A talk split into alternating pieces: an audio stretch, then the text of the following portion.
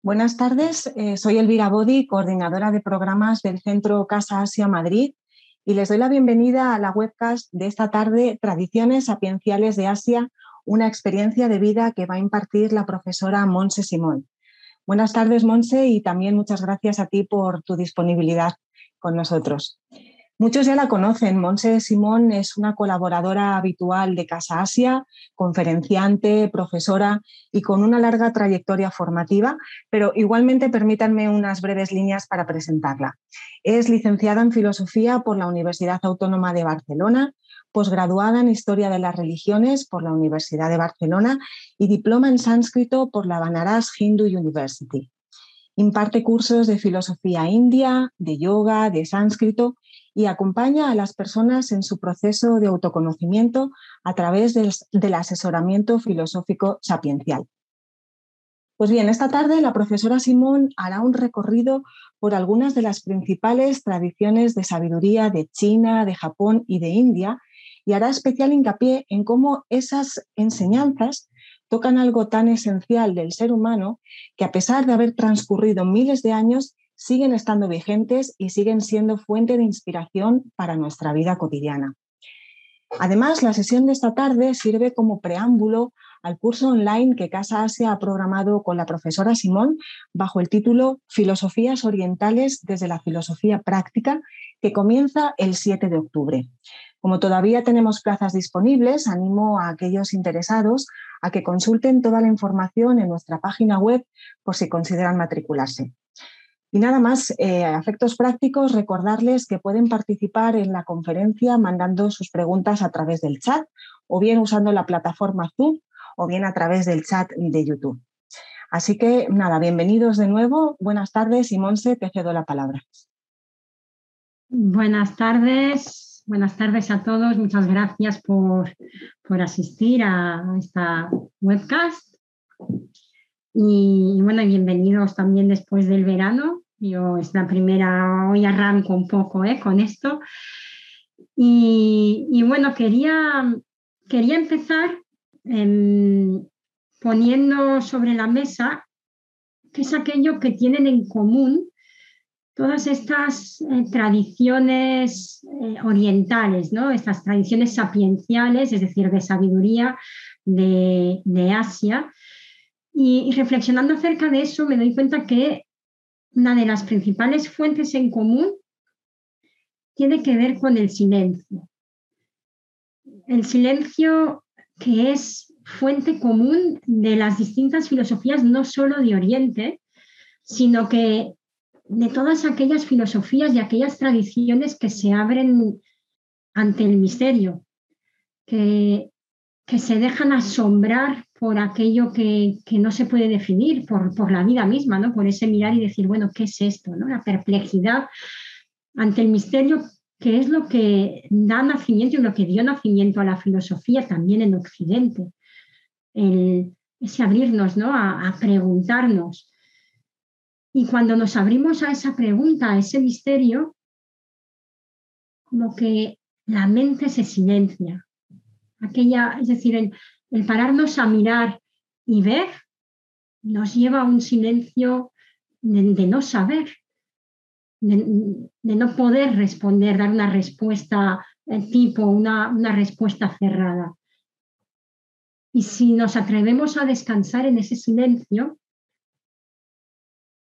de ahí van emergiendo respuestas, respuestas que no son cerradas, respuestas que, que surgen de un lugar profundo.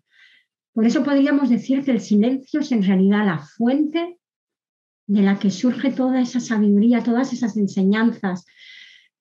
Y también es el fin, también es el final de, esas enseñanzas, porque veremos, y, quienes participéis en el curso, pues tendréis más ocasión de, eh, de verlo en profundidad, en detalle, cómo muchas de las enseñanzas de estas tradiciones nos conducen hacia el aquietamiento, hacia, hacia ese silencio que tiene que ver con una actitud de, de introspección y que tiene que ver, como decíamos, con ese dejarnos asombrar, Yo os lo he recogido en, en palabras de algunas de estas tradiciones que vamos a ver en el curso. En palabras taoístas, por ejemplo, tenemos recogido un fragmento que dice, el Tao no se puede oír. Lo que se oye no es el Tao. El Tao no se puede ver. Lo que se ve no es el Tao. El Tao no se puede declarar con palabras. Lo que se declara con palabras no es el Tao. Quien responde cuando le preguntan por el Tao no conoce el Tao. Este es un fragmento del Chuang Tse. Tendremos ocasión en el curso también de leer más fragmentos así, pero ahora lo traía a colación de cómo estas tradiciones nos invitan a, a, colocarnos en ese lugar de no saber, de silencio, desde el cual se abre un saber profundo, un saber que no tiene que ver con acumular conocimiento, que no tiene que ver con tener el conocimiento, sino con ser. Por eso hablamos de que son enseñanzas de vida también, porque nos interpelan en nuestra forma de vivir. Bueno, veremos también a lo largo del curso qué es esto del Tao. Claro, el propio texto lo dice, ¿no? Intentar decir qué es el Tao es no conocer el Tao, ¿no? Aquello que podamos decir acerca de, de cuál es el origen, la fuente de todo, mm, no va a ser la fuente misma. Puede apuntar hacia ella, pero no va a ser la fuente misma. En palabras budistas, por ejemplo, en palabras del budismo, que también tendremos ocasión de ir viendo con, con detalle, dice, en la vacuidad no hay forma, ni sensaciones, ni percepciones, ni formaciones mentales, ni conciencia. En la vacuidad no hay ojo, ni oído, ni nariz. No hay ni ignorancia, ni extinción de la ignorancia. Y así, hasta no haber, fijaros lo que dice, hasta no haber vejez ni muerte, ni extinción de la vejez ni de la muerte. De la misma manera, no hay sufrimiento, ni origen, ni cesación, ni camino. No hay sabiduría ni logro, ni siquiera ausencia de logro. Fijaros que este texto que de nuevo apunta hacia aquello que, que no puede ser dicho, aquello que es inefable, que no se puede decir con palabras, que a la que intentamos ponerle palabras queda, queda desdibujado, como que las palabras no terminan de atraparlo, intentan apuntar hacia ello y, quedan, uno se siente, ¿no? Cuando habla de ello, que, que quedan cortas. Aquí, por ejemplo, utiliza una dinámica Em, paradójica. Y eso también lo vamos a ver en el taoísmo y en, las tradiciones del hinduismo también. Eh, vamos a ver cómo muchas veces se recurre a la paradoja como para romper esa lógica con la que funcionamos habitualmente, que es la lógica del razonamiento como si todo pudiese reducirse al pensamiento, a la mente. Y efectivamente, la mente tiene un gran poder, un gran poder creador, y, es muy útil para, em, bueno, para la vida cotidiana y para tantas cosas que tenemos que hacer y que razonar y para ver las causas. De hecho, la filosofía se vale de las funciones de la mente, pero de algún modo para en algún momento poderla soltar, porque aquello que es la fuente, aquello, em, aquello que es el misterio, aquello que, eh, a lo que no, no podemos eh, ponerle palabras, no podemos llegar solamente a través de la mente. La mente puede ser herramienta, pero, pero no va a poder atrapar nunca la totalidad. Y ahí nos lleva y nos dice, bueno, ni hay muerte ni extinción de la muerte, ¿no? Ni hay vejez ni extinción de la vejez, ni, ¿no? Este tipo de, de paradoja. Y termino para al menos ver como tres formas ¿no? de, de apuntar hacia eso que nos deja en el silencio, que nos lleva hacia el silencio desde las principales tradiciones que vamos a ver en el curso. En palabras hinduistas, dice allí, es decir, en, ese algo que ellos llaman Brahman o la conciencia, allí no alcanza la vista, no alcanza el habla ni la mente tampoco. No conocemos, no entendemos cómo alguien podría enseñarlo. Es distinto de lo conocido y trasciende lo desconocido la verdad que una cuando lee esto dice, bueno, no sé qué voy a enseñar, ¿no? Ya, cuando, cuando se lee esta idea de, nos transmiten esta idea de no puede ser enseñado. De nuevo por este motivo, que puede apuntarse, puede tratar de transmitirse como hace la poesía, como hace la, eh, la literatura, el arte, y, y, como hago yo también a través de las explicaciones, tratar de apuntar hacia ello. Pero luego la comprensión última debe de ser siempre una comprensión sentida, una comprensión sentida y vivida que, que no se alcanza, sino que, que ya está en nosotros, que se es.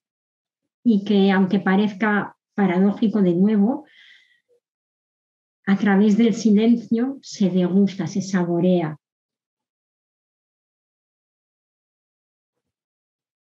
En los orígenes de la, filosofía occidental también se reconoce el asombro, esa perplejidad de la que hablamos, como la actitud propiamente filosófica. Y no son tan importantes las, las, las respuestas perdón, como las preguntas en sí. Muchas veces nos ponemos en, tratar de responder a las preguntas y lo importante de la filosofía no es tanto la respuesta que logramos dar, sino el horizonte de comprensión que ya se abre con la pregunta misma. Cuando preguntamos, cuando preguntamos porque queremos ver, porque tratamos de mirar en profundidad. Y cuando tratamos de ver y de mirar en profundidad, ya hay una comprensión mínima, ya hay un horizonte de comprensión. Yo no puedo preguntar por algo que desconozco absolutamente. Para poder preguntar por eso, tengo que tener como mínimo una vaga intuición, una vaga idea acerca de, aquello por lo, que por lo que pregunto o por lo que me pregunto. Muchas veces es solamente algo vago, ¿eh? pero, pero ya hay una semilla. Y, y entonces eso es, eso es lo importante, lo verdaderamente importante de la actitud filosófica. El, sorprendernos, el querer ver, querer mirar de nuevo, con disposición a la respuesta que pueda surgir o a las respuestas que puedan surgir y que tal vez no sean respuestas definitivas. Mm, con disposición a la incertidumbre también, abrirnos a ese misterio que tal vez nos deja sin respuestas, que nos lleva muchas veces a ese silencio profundo sin respuesta, a ese no saber, que en palabras de Sócrates, atribuidas siempre a, a Sócrates, ese solo sé que no sé nada. Es decir, desde esta mirada, desde ese silencio, de lo que me doy cuenta es de que en realidad no sé, que no tengo respuestas. O en palabras de Heráclito, también otro filósofo de la antigüedad em, griega, ¿eh? la verdadera naturaleza gusta de ocultarse. Es decir, la verdad, la verdad, a veces esta palabra puede sonar un poco como dogmática o contundente. No, la uso aquí en el sentido de aquello que sentimos como profundamente verdadero, como fundamental de la vida se oculta de algún modo. Y, por eso necesitamos parar, querer mirar e ir hacia, hacia lo profundo para poder vislumbrarlo, para poder verlo de algún modo.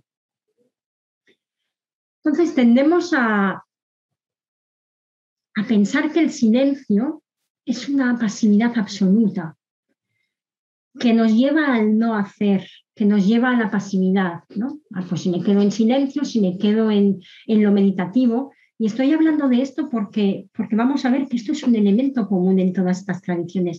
Todas las tradiciones orientales nos invitan a una práctica de silenciamiento.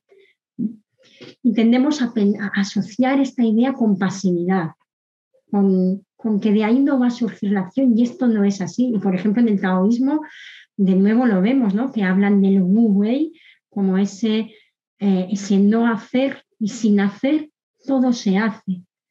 Cuando confiamos y nos entregamos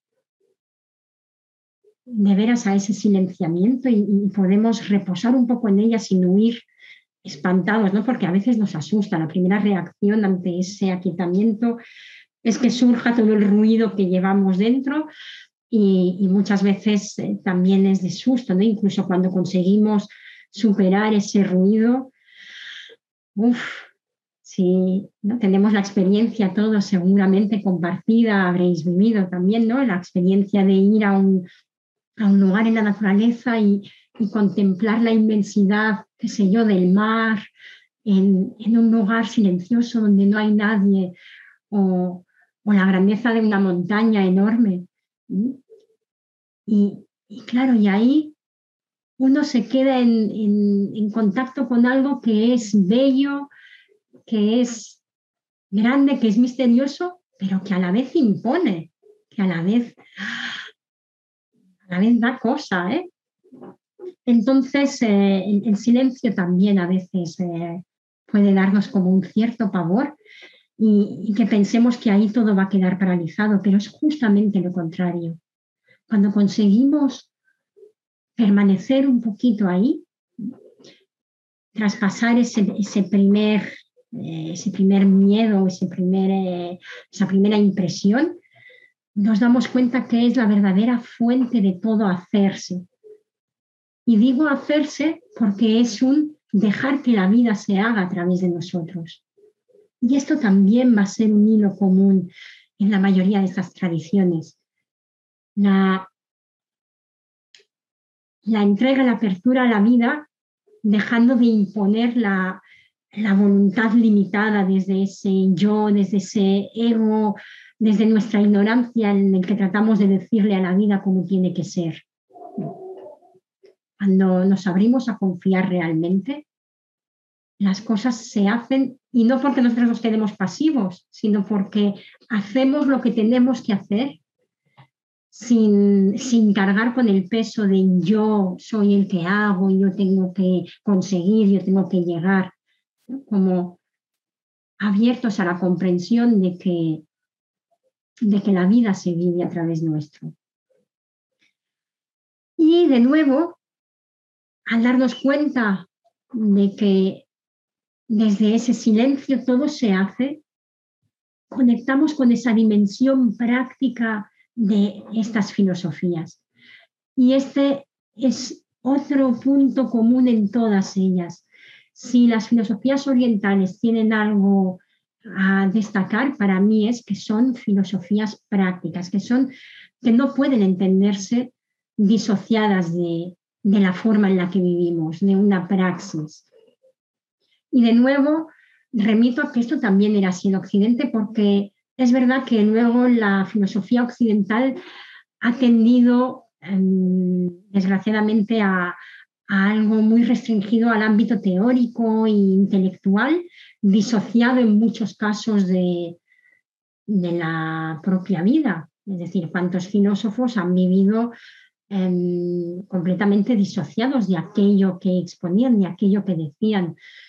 Esto no era así en los orígenes de la filosofía occidental y, no es así en, en las filosofías orientales. Y también decir que en las filosofías orientales también ha habido especulación, es decir, que aunque nosotros nos centremos en, esta, en este aspecto práctico que parece que han sido capaces de mantener más vivo hasta día de hoy, hasta pleno siglo XXI, aún así también ha habido quienes han vivido de forma más especulativa estas, tradiciones y filosofías. Bien, eh, entonces, lo importante de esa praxis es que se basa en una mirada interior, ¿eh? que, que se ancla en ese mirar hacia adentro, mirar en lo más profundo y desde ahí es desde donde voy a asentar las bases, los fundamentos de mi quehacer cotidiano, ¿eh? para que sean unas bases sólidas.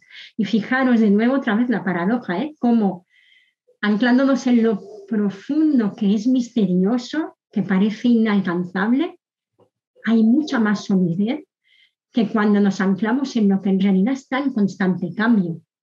Y de ese constante cambio nos hablará mucho el budismo, nos aportará mucho como enseñanza el reflexionar acerca de ese transcurrir de todo, cómo todo se está constantemente transformando y sin embargo tendemos a vivirlo como si como si fuese nuestra identidad última, como si lo que somos estuviese en juego en aquello que en realidad está constantemente cambiando.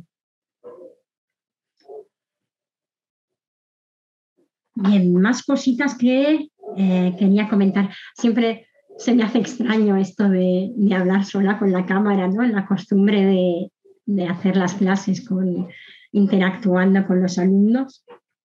Pero bueno, seguimos ahí, tengo mis notitas para no perder el hilo.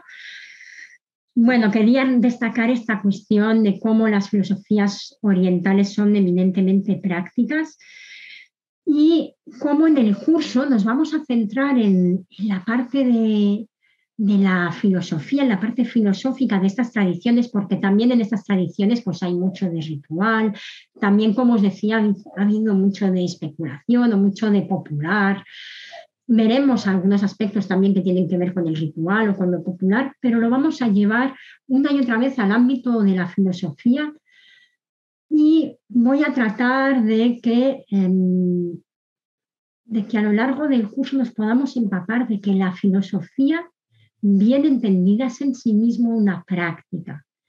Es decir, si plantearme quién soy, qué es lo que hago aquí, cuál es el sentido del mundo, em, qué es todo esto, ¿no? ¿Qué, es esta vida, este mundo en el que, en el que he sido arrojada a existir, ¿no? En términos de heideggerianos. Em, si preguntarnos todo esto no es una invitación a ese silencio del que hablábamos, a disponernos a mirar de verdad, honestamente, cómo estamos viviendo nuestra vida, entonces la filosofía pierde todo su sentido. Y entonces es pura especulación, pura juego mental, eh, disociado de lo que somos. Yo entiendo que eso no es filosofía verdadera, que la filosofía verdadera siempre interpela lo más profundo de nosotros, quiénes somos, qué hacemos y cómo queremos vivir la vida de la mejor manera posible, porque al final eso es un, anhelo compartido, un anhelo, un anhelo común que queremos, entiendo que todos quisiéramos llegar al final de nuestra vida y mirar hacia atrás y decir, ha valido la pena y, he vivido de la mejor manera que, he sabido y que he ponido en cada momento, atreviéndome a mirar atreviéndome a, abrirme a la vida. Entonces, eh, bueno, el título de la charla de hoy, ¿no? que en esta conferencia, era Las tradiciones sapienciales de Asia, una enseñanza de vida. Bien, sapienciales, que tiene que ver la palabra con saber, ¿eh? sapienciales de sabiduría, y a su vez saber, y a mí me gusta mucho esta etimología, que tiene que ver con saborear, y, ese saborear es saborear lo que somos para poder vivirlo plenamente. Entonces, poder aprender así a saborear la vida hasta, hasta el final. Y una enseñanza de vida, porque en la medida en que, en que nos atrevemos a saborear la filosofía y las enseñanzas de estas tradiciones de sabiduría, son una enseñanza para nuestra vida. En pleno siglo XXI, como decía Elvira, ¿no? después de tantos años, después de, miles de años, nos siguen interpelando y nos siguen invitando a vivir desde un lugar más auténtico. Entonces, voy a desglosar un poquito el aspecto práctico del programa que podéis consultar en la web de Casa Asia del curso, voy a desglosar esa parte práctica de cada uno de los puntos. Aquí haciendo unas pinceladas y animándoos a que si tenéis ganas de, ahondar más en ello, pues participéis en el, en el curso que comienza el día 7 de la India eh, nos enfocaremos en el hinduismo y el budismo principalmente. Habría otras tradiciones como el jainismo, la tradición sikh, eh, las tradiciones tántricas. Nosotros eh, vamos a centrarnos en estas dos por acotar, pues porque el curso es un curso tampoco, o sea, bastante corto. y entonces del hinduismo vamos a ver la cuestión del ritual y del pensamiento filosófico. Vamos a ver cómo el punto de partida del hinduismo es sobre todo el aspecto ritual y cómo después hay un, y no después, también durante el ritual, hay un pensamiento filosófico que empieza a cuestionar el ritual llevado a cabo solo buscando el beneficio propio. De nuevo, si yo, esa búsqueda del beneficio personal y nada más. Y, también la realización del, ritual como algo automático, ¿eh? cómo se va despertando una crítica a todo esto y mm, empieza a ver en la India una apertura a algo más grande que nosotros mismos, a ese misterio del que hablábamos. Igualmente también me gustaría que podamos destacar o ver cómo hay aspectos del ritual que también pueden ser una aportación para nuestra vida cuando el ritual se lleva a cabo con conciencia. Veremos también la cuestión del sistema de castas y de eh, las metas que se plantea idealmente en hinduismo para, para el ser humano, para cada persona. Y, estas, bueno, estas metas son la virtud, la riqueza, el gozo sensual, el gozo de los sentidos, los placeres y la liberación, finalmente, como la meta última. La liberación del sufrimiento. Fijaros que tanto el hinduismo como el budismo son dos filosofías que buscan principalmente liberarnos del sufrimiento. Y liberándonos del sufrimiento hay la vivencia de la plenitud, que en la tradición se, pues, le denominará con, una nomenclatura, en el budismo con otra, ¿eh? con matices, pero apuntando a, un mismo fin. Entonces, respecto a las metas del hombre, por ejemplo, será muy interesante ver eh, cómo nos puede servir de guía orientativa para nuestra vida, cómo podemos dar cabida a elementos que a veces también en esa dicotomía entre lo mundano y lo sagrado eh, nos perdemos ¿no? y, parece que tiene que ser una cosa o la otra. Y estos cuatro objetivos de algún modo nos invitan a integrar esos dos aspectos. Y la integración de esos aspectos también va a ser común, de nuevo, en, no sé si en todas, ahora tendría que mirar una por una, pero en varias de estas tradiciones ¿eh? va a haber esa integración. En el Zen ahora me venía a la mente el Zen, ¿no? Cuando, cuando ya esté el, monje, ¿no? Cuando está en la montaña y ha llegado a la cima, vuelve al mercado, es decir, vuelve al ruido, vuelve al, a lo mundano. Desde el silencio. Entonces, de nuevo, esa integración entre lo sagrado y lo mundano. Veremos también cuatro conceptos fundamentales que aparecen en el programa, que son Dharma, Karma, Samsara y Moksha, y que van a ser fundamentales porque nos ayudarán también a entender el budismo. Y luego el budismo a su vez nos ayudará a comprender el Zen. Bueno, y también veremos influencias que hay luego entre el budismo y el taoísmo, ¿eh? que se verán sobre todo reflejadas en el Zen. Entonces son términos transversales de la filosofía india, de toda la filosofía india, me atrevería a decir, o de casi toda la filosofía india. Eh, y por lo tanto, términos que son, que yo ahora he citado en sánscrito y que será interesante desglosar, ver, ¿no? Eh, la cuestión del deber y cómo se relaciona con el tema de la libertad, ¿no? El Dharma como ley, como deber, como orden. Y nosotros tendemos a, a ver esto de nuevo en conflicto en muchas ocasiones con la libertad. y, será interesante reflexionar cómo pueden eh, conjugarse, ¿no? confundirse, eh, unirse el deber y la libertad. Es más, cómo en el deber bien entendido, que no es autoimpuesto, que no procede de, una, de un ente externo ajeno a nosotros, sino de un sentir profundo, como en ese, en ese deber hay libertad. Y como de hecho la libertad que no es comprometida, que no apela a ese deber sentido en lo profundo, em, pues muchas veces es, libertinaje o es, eh, es una, forma de entender la libertad muy pobre ¿eh? y, muy, muy poco duradera, muy efímera y, que en, no pocos casos conlleva sufrimiento. Veremos también la cuestión del karma, eh, la relación entre nuestras acciones y, los resultados de las acciones. Veremos una cuestión que es más propia de las tradiciones, eh, que es el tema de la reencarnación y, la posibilidad de liberarnos del sufrimiento que habíamos dicho.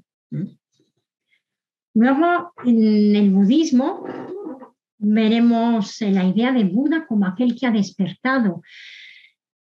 La palabra Buda en sí mismo significa eso, el que ha despertado, ha despertado a qué? A una comprensión profunda.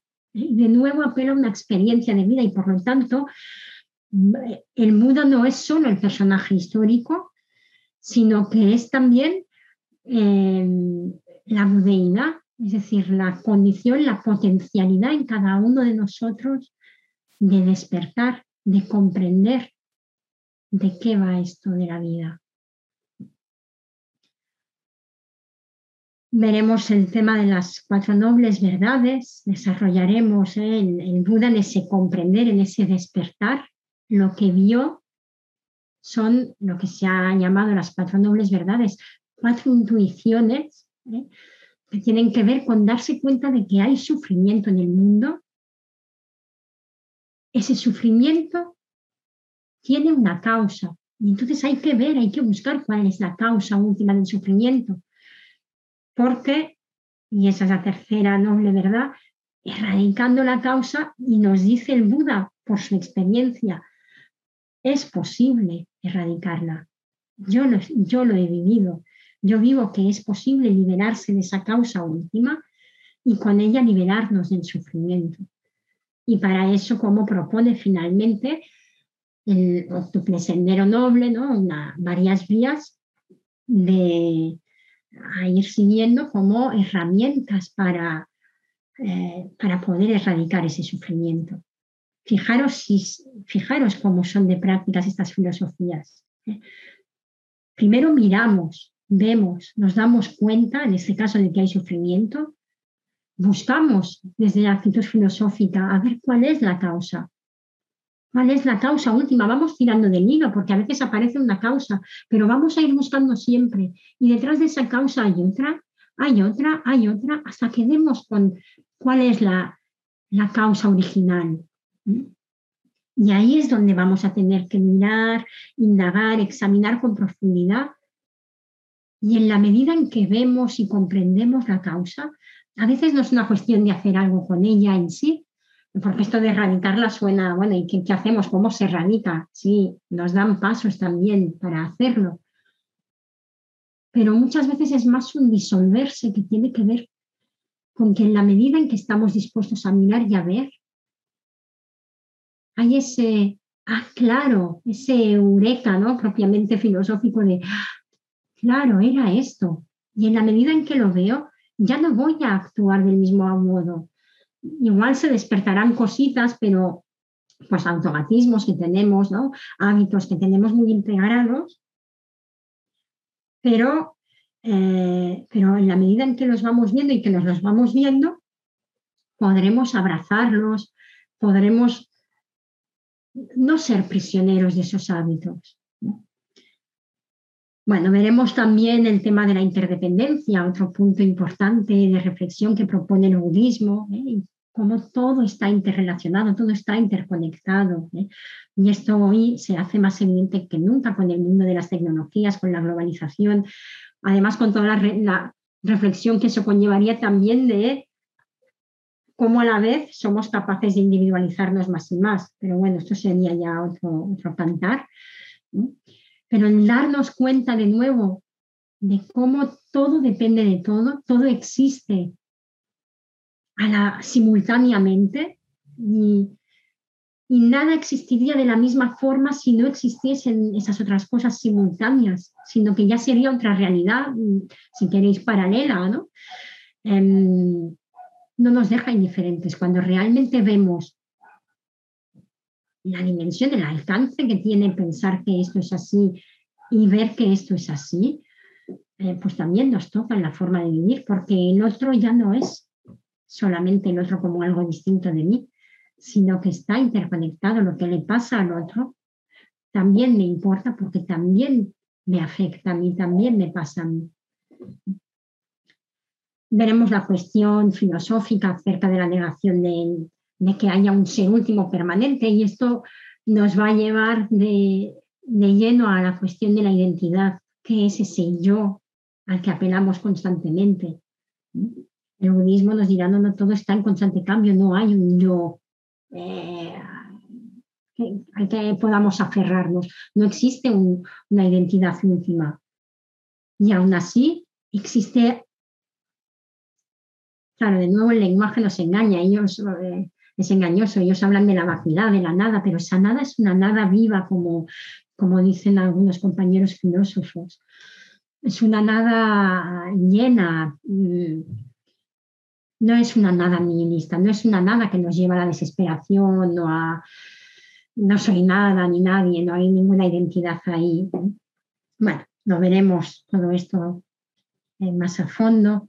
Y de nuevo el tema de la liberación, en este caso como una llama que se apaga.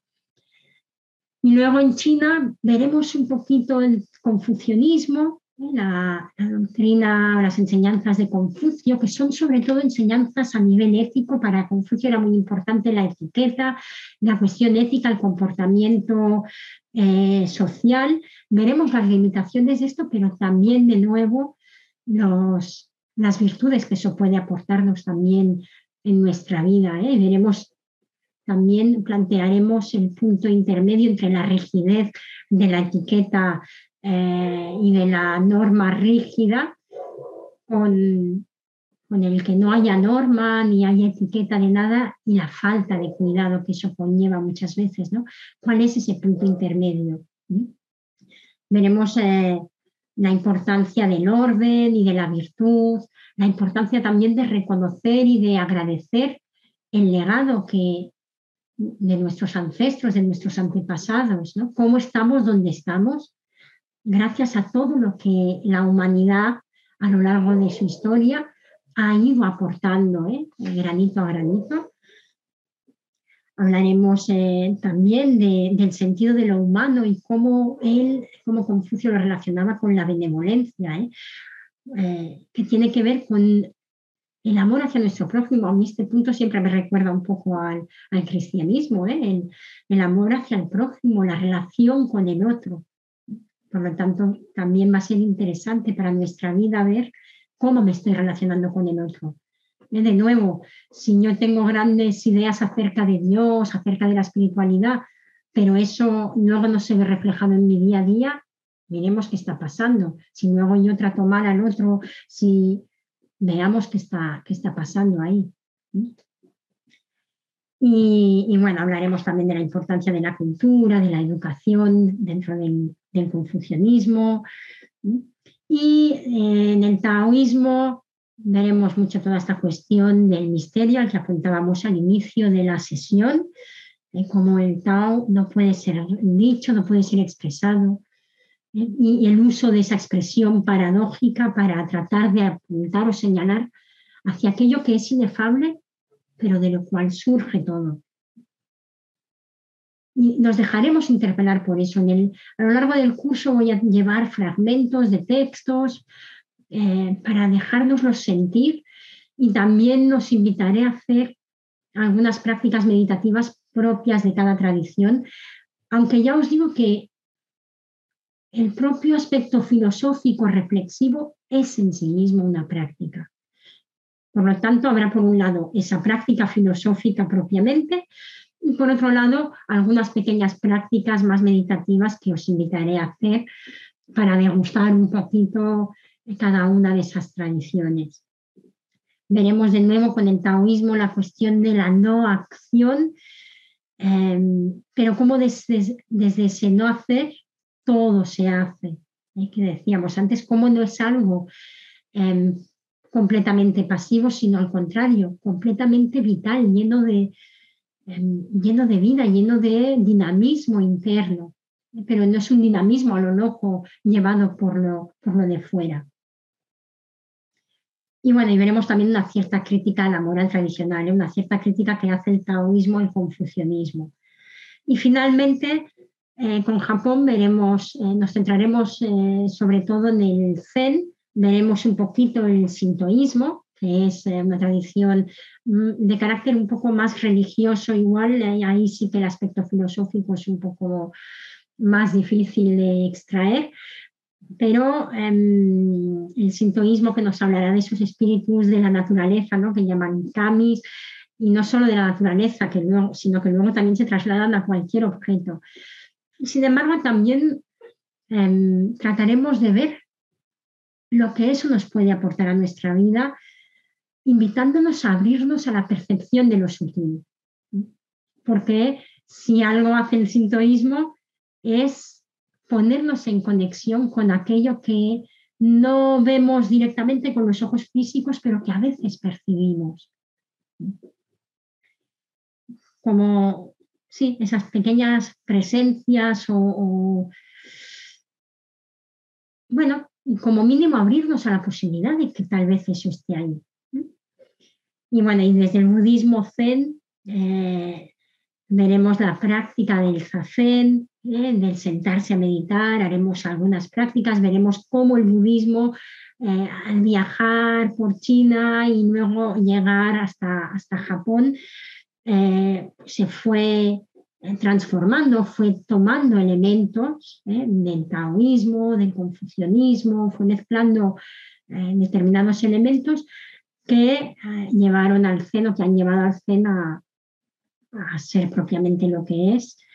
Y, de nuevo, pues esa propuesta práctica.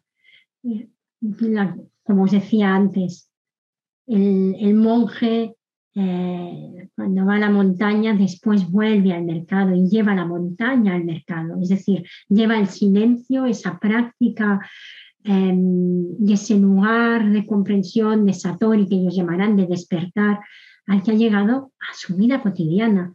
Eh, lo veremos, esto es muy bonito en el Zen, cómo se expresa, como el monje al final que se ha realizado, o el no monje, ¿qué más da? Monje o no monje, pero como la persona realizada al final externamente está viviendo la vida más cotidiana de todas, igual que todo el mundo. Lo que cambia es la actitud, el desde dónde. Y bueno, paro aquí que si no me, me estaría alargando mucho. Eh, pero eso es lo que espero y lo que me gustaría que a través del curso se transmita y, podamos, sea una invitación a, reflexionar y abrirnos a ello, a, esa pregunta de cómo estoy viviendo yo mi vida, desde dónde la estoy viviendo, desde qué lugar, ¿eh? cuál es mi escala de valores, con qué gafas estoy mirando el mundo, porque la forma en la que estoy mirando y viendo el mundo va a transformar la forma en la que lo vivo y me relaciono con él. Y eso es la filosofía sapiencial y, eso es el, sentido para mí propio y original de la, de la filosofía y la gran aportación que en este sentido pueden hacernos eh, estas tradiciones de Asia. Así que, bueno, os animo a, participar. Será un placer veros por, por allí, por el curso. Y, ahora, pues no sé si hay, hay preguntas, eh, Elvira, hay. Muchas gracias, Monse. Gracias a todos eh, por, escuchar esta intervención de la profesora. La verdad, Monse, que evidentemente nos quedamos con, con ganas de saber, porque son tantas esas tradiciones, tantos los enfoques que se pueden, se pueden desde los que nos podemos aproximar, que claro, en este ratito quizás sea muy breve, ¿no? Para dar una, una pincelada un poquito más en profundidad. Una de las preguntas que hemos recibido, quizás viene muy, muy a, colación y muy interesante, es hasta qué punto estas tradiciones son complementarias o son excluyentes. ¿Nos puedes dar alguna idea sobre esto? Pues para mí, para mí son complementarias. Eh, un poco en la línea de, todo lo que he ido diciendo, son complementarias. Y sí que creo que eh, es bueno cuidarnos porque hoy en día mm, a veces corremos el peligro del sincretismo, de coger un poco de aquí, de allá, lo que me viene bien de esta, de esta tradición, lo que me viene bien de la otra y hacer como una espiritualidad a la carta, digamos. Y, en eso a veces corremos el riesgo de perdernos. Pero sin duda para mí apuntan, apuntan hacia lo mismo, es decir, apuntan hacia una misma intuición, que es esa intuición sapiencial de sabiduría, hacia ese misterio. Y, creo que pueden ser muy complementarias en, muchos aspectos y que efectivamente eh, aportan matices que de pronto nos ayudan a comprender mejor cada una de esas tradiciones. Es decir, a veces un matiz que del hinduismo de pronto me ayuda a comprender algo del budismo zen un poco mejor. Eh, entonces, mi respuesta es que sí creo que son complementarias y aún así esa, esa cosa de cuidarnos de no caer en, en coger un poquito de aquí, un poquito de allá y hacer un batiburrillo.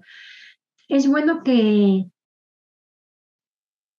que si elegimos un, camino, una, una, senda, al menos durante tiempo confiemos en ella y, nos dejemos, eh, no nos dejemos llevar, esto suena como muy pasivo, pero que confiemos y nos abramos a, seguir los pasos que nos proponen en la medida que, nos resuenan. Y sobre todo siempre apelando a, a, nuestro sentir profundo, también para no perdernos a veces pues, en figuras de maestros, gurús que son muy importantes y que pueden aportar mucho, pero que también hoy en día eh, con estas, eh, cosas de, de lo, del ego, de lo no auténtico, de ciegos conduciendo a ciegos, pues también a veces nos pueden despistar mucho. Entonces, siempre apelar a, a, una intuición profunda, a un sentir profundo en el que digamos, sí, por aquí por aquí siento que voy bien. Gracias, Monse. En esta, en esta intención de, que estas filosofías, estas sabidurías nos ayuden en, nuestro día a día, en nuestra cotidianidad, recibimos una pregunta al respecto del sufrimiento.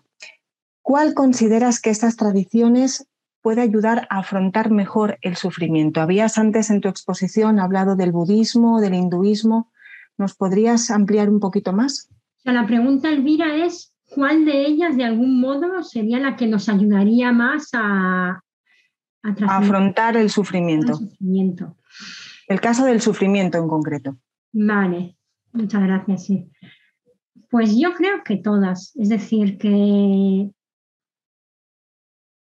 que todas nos invitan, o sea, que todas son caminos que nos llevan a trascender el sufrimiento. Claro, lo importante y lo primero va a ser mirar qué es el sufrimiento, en qué consiste ese sufrimiento.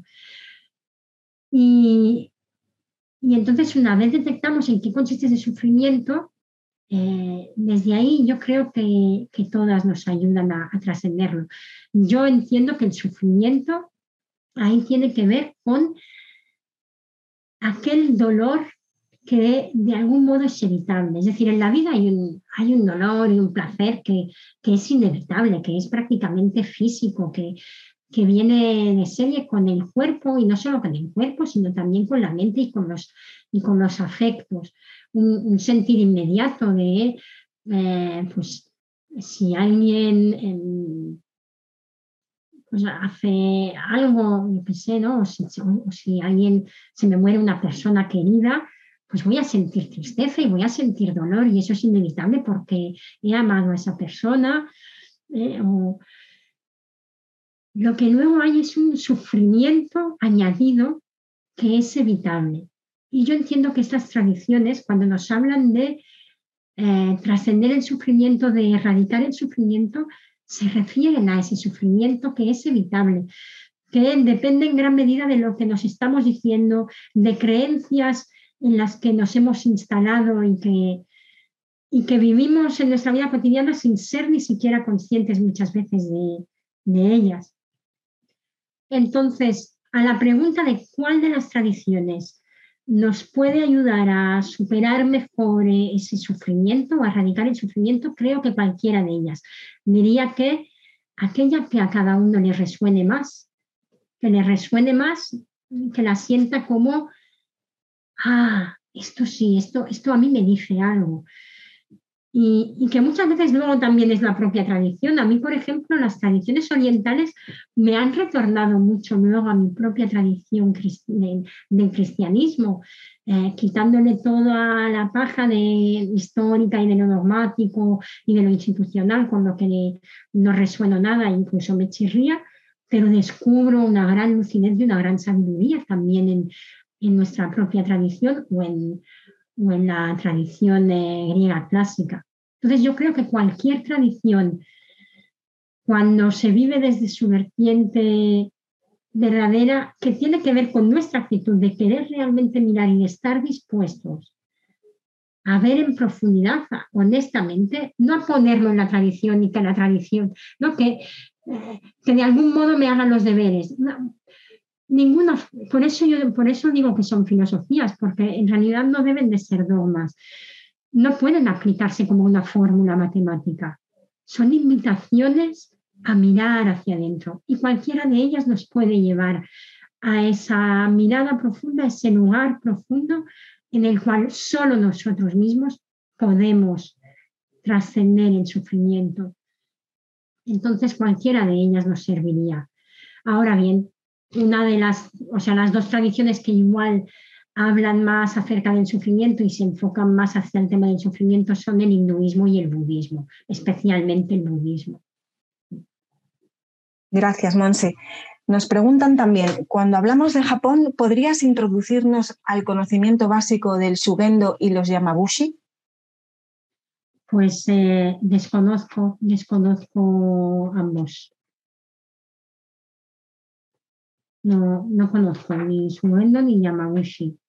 Vale, pues, pues pasamos a... la tradición shintoísta. Yo, bueno, ya sabéis, ¿no? Que yo mi especialidad es sobre todo India y he estudiado en el resto de tradiciones y las conozco, pero igual no con la profundidad con la que conozco eh, las tradiciones de la India, claro. Nos preguntan también eh, cosas prácticas sobre el curso en el sentido de eh, la consulta eh, viene a decir si el curso será eminentemente práctico o habrá también reseñas teóricas. ¿O habrá también reseñas, perdón? Teóricas. Teóricas. No, habrá una parte teórica de, contextualización también, em, eh, o sea, de, contextualizar pues, cada una de las tradiciones y cada uno de los conceptos en los que vayamos profundizando, pero eh, mi intención es que, sea evidentemente práctico por lo, que, por lo que he explicado a lo largo un poco de la conferencia, porque para mí la filosofía eh, solo tiene sentido en tanto que sea práctica y la propia reflexión filosófica es práctica. De hecho, la palabra teoría tiene que ver, o sea, viene de la palabra ver y ver es algo práctico, es decir, es mirar en profundidad y cuando vemos damos con ese, ah, claro que es transformador. Para mí ese es el sentido y en ese sentido será práctico. Pero bueno, ahí depende cada uno lo que esté entendiendo por, por teoría y por praxis y por práctica. Si por práctica se está entendiendo el sentarnos a hacer meditaciones o yoga o algo así, eh, pues no, entonces será más teórico. Em, pero ya os digo que esta teoría entiendo que es, para, o sea que en sí misma es una práctica y luego aparte haremos algunas pequeñas meditaciones pues para poder también degustar eh, herramientas prácticas concretas.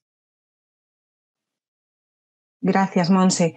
Nos comentan también, quizá esta, esta pregunta eh, se tendría que responder más a largo plazo en el curso. En estas eh, filosofías tan profundas y pacifistas, ¿cómo se entiende el trato que reciben las mujeres? En estas culturas, es una pregunta muy, muy general. Claro, ¿cómo se ha entendido históricamente es una cosa y, pues vivimos en un mundo que ha sido evidentemente, o sea, que ha sido predominantemente patriarcal y, y esas tradiciones no, no, están libres de, de esa patriarcalidad.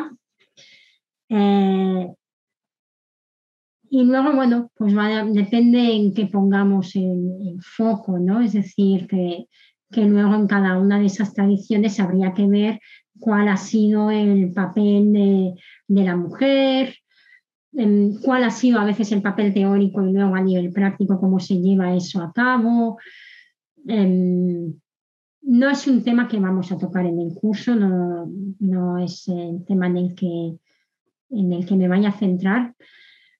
Eh, creo que hoy en día esto está cambiando a nivel mundial y entiendo que estas tradiciones pues también están tratando de integrar este aspecto. Igual el budismo eh, ha tenido como una cierta apertura en cuanto a comunidades de monjas budistas también, ¿no? Que han existido. Pero, pero bueno, también en el hinduismo hubo figuras de mujeres que no han quedado relegadas y, no han sido igual conocidas, pero también de mujeres de, de gran sabiduría, ¿no? que aparecen mencionadas en, la, en. Eh, bueno, no sé si respondo mucho a la pregunta, esto de estas preguntas así por el chat, ¿no? ¿Cuál es el papel de la mujer? Me parece una pregunta muy, muy general y, poco abordable así ahora en, nada. Mm. Monse, eh, ¿hasta qué punto es compatible la rigidez del confucianismo con la espiritualidad? Esa es, una buena cuestión y, sobre eso también lo veremos ¿eh? en el curso. Es verdad que el confucianismo tiende a ser eh, rígido y dogmático, y esa es la crítica que le hará el taoísmo. Y sin embargo, pues como en la cuestión del ritual, que también está muy presente en el confucianismo, eh, no por eso creo que debamos descartar lo que esos aspectos pueden aportarnos en nuestra vida. Pero esa va a ser una reflexión, ¿no? Porque es cierto que incluso la vida espiritual muchas veces se acaba viendo mm, normatizada y, convirtiendo en algo rígido a causa de esas normas éticas y demás. Entonces, sí que, sí que hay que mirar y ver bien, ¿no? Eh, a medida que abordemos los temas, de qué modo podemos enfocarlo para que la, virtud y la ética no se convierta en, en norma y rigidez. Dicho de otro modo, también para que la moral no se convierta en moralismo. ¿eh? Una cosa es la moral, que nos ayuda a vivir de una determinada manera en el mundo con nuestros congéneres, ¿no? con el resto de personas y de seres, sin que nos sean indiferentes, pero otra cosa es el moralismo que, eh, que enjuicia eh, la totalidad del ser de la persona como buena o mala mm, por sus acciones. Ahí es una buena reflexión que, en su momento podremos, podremos abordar. Mm. Muy bien, Monse. Eh, vamos a ir finalizando las últimas preguntas. Eh, Pau nos pregunta en qué se basa la felicidad de estas religiones y filosofías y en qué se distinguen de la fe cristiana o musulmana en cuanto a la manera de vivir hacia los demás. Wow, claro, de nuevo es una pregunta, sobre todo la segunda parte sí que es muy amplia. La primera, mm, lo que me venía cuando, cuando he escuchado la pregunta es que la felicidad diría es básicamente plenitud, plenitud, una paz profunda.